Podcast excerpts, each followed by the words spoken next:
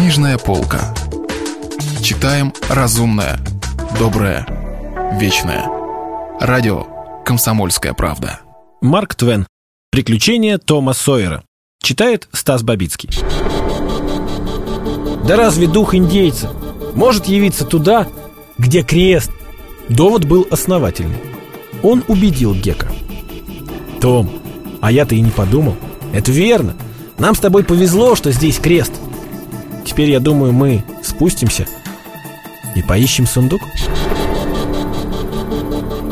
Том спускался первым, по дороге наскоро вырубая в глине ступеньки. Гек за ним. Четыре хода открывались из маленькой пещеры, где лежал большой камень. Мальчики осмотрели три хода, но ничего не нашли. Они увидели неглубокую впадину в том ходе, который был ближе к основанию камня. А в ней разосланные на земле одеяло, старую подтяжку, свиную кожу и дочисто обглоданные кости двух или трех кур. Но сундука там не было. Они искали, искали без конца, и все зря. Том сказал. Говорил же он, что под крестом. А это всего ближе к кресту. Под самым камнем быть не может, потому что он сидит глубоко в земле. Они обыскали все еще раз, а потом устали и сели отдыхать. Гек не мог ничего придумать.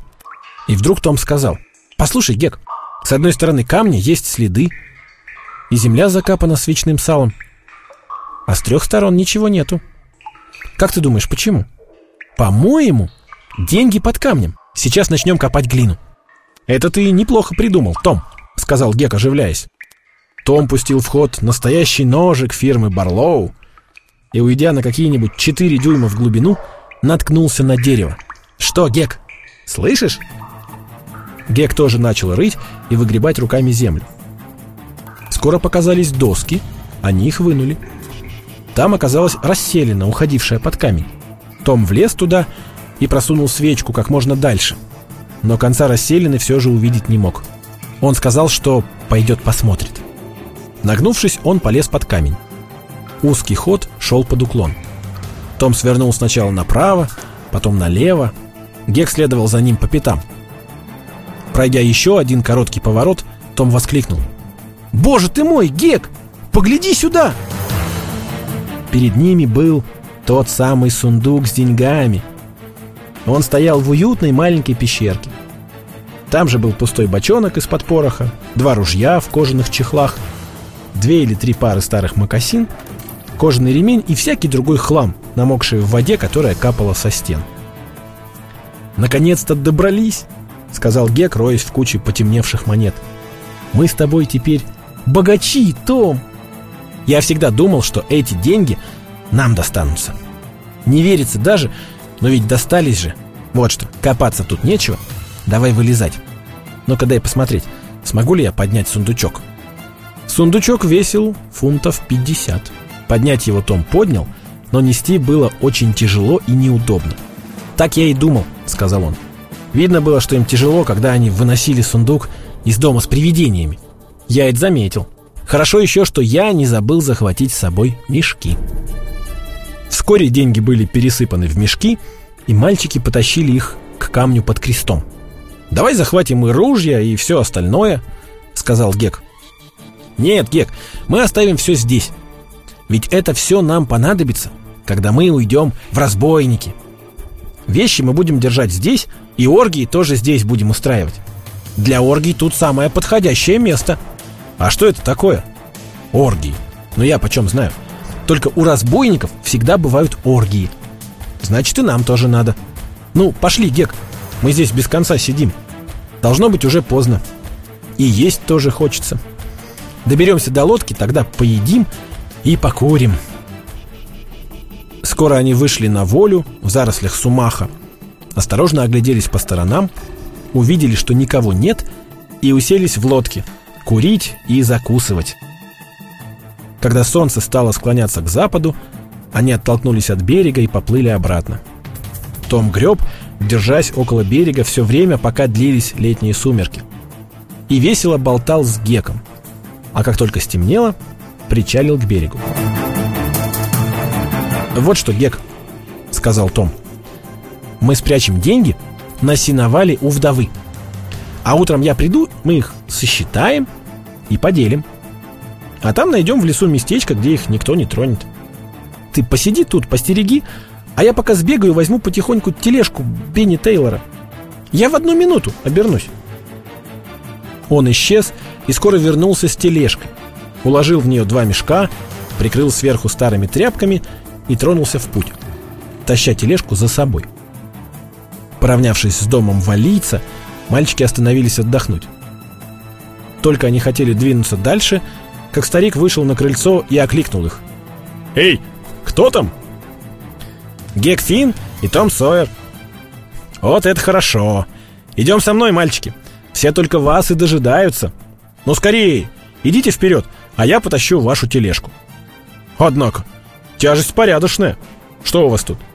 Кирпичи или железный лом?» «Железный лом». «Так я и думал. В нашем городе все мальчишки готовы собирать, не жалея сил, железный лом, за который им дадут какие-нибудь гроши на заводе. А по-настоящему работать не хотят. Даже если дать вдвое больше. Так уж человек устроен. Ну, живей. Поторапливайтесь. Мальчикам захотелось узнать, для чего надо торопиться. Не беспокойтесь. Скоро узнаете. Вот только придем к дому вдовы Дуглас. Гек сказал, не без опаски, он давно привык ко всякой напраслине. «Мистер Джонс, мы ничего такого не сделали». Валиец засмеялся. «Уж не знаю, Гек, мой мальчик. Ничего не знаю. Разве вдова к тебе плохо относится?» «Нет, она ко мне относится хорошо, это верно». «Ну так в чем же дело?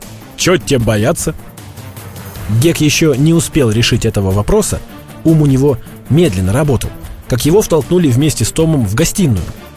Мистер Джонс оставил тележку у крыльца и вошел вслед за ними.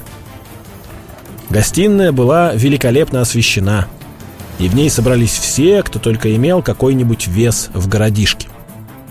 Тэтчеры были здесь, Гарперы, Роджерсы, тетя Поли, Сид, Мэри, пастор — редактор местной газеты и еще много народа, все разодетые по-праздничному. Вдова встретила мальчиков так ласково, как только можно было встретить гостей, явившихся в таком виде. Они были с ног до головы выпачканы в глине и закапаны свечным салом. Тетя Полли вся покраснела от стыда и, грозно нахмурившись, покачала головой. И все же мальчики чувствовали себя куда хуже остальных гостей мистер Джонс сказал. «Том еще не заходил домой. Я уж было думал, что не найду его. Как вдруг встретился с ними у самых дверей и сейчас же привел их сюда». «И отлично сделали», — сказала вдова. «Идемте со мной, дети». Она повела их в спальню и сказала, «Теперь умойтесь и переоденьтесь. Вот вам два новых костюма, рубашки, носки, все, что нужно». Это костюмы Гека. Нет, не благодари, Гек. Мистер Джонс купил один, а я другой. Но они вам обоим годятся. Одевайтесь. Мы вас подождем, а вы приведите себя в порядок и приходите вниз. И она ушла. Продолжение следует. Если вы пропустили главу любимого произведения или хотите послушать книгу целиком – Добро пожаловать к нам на сайт kp.ru слэш радио раздел «Книжная полка». Книжная полка. Читаем разумное, доброе, вечное.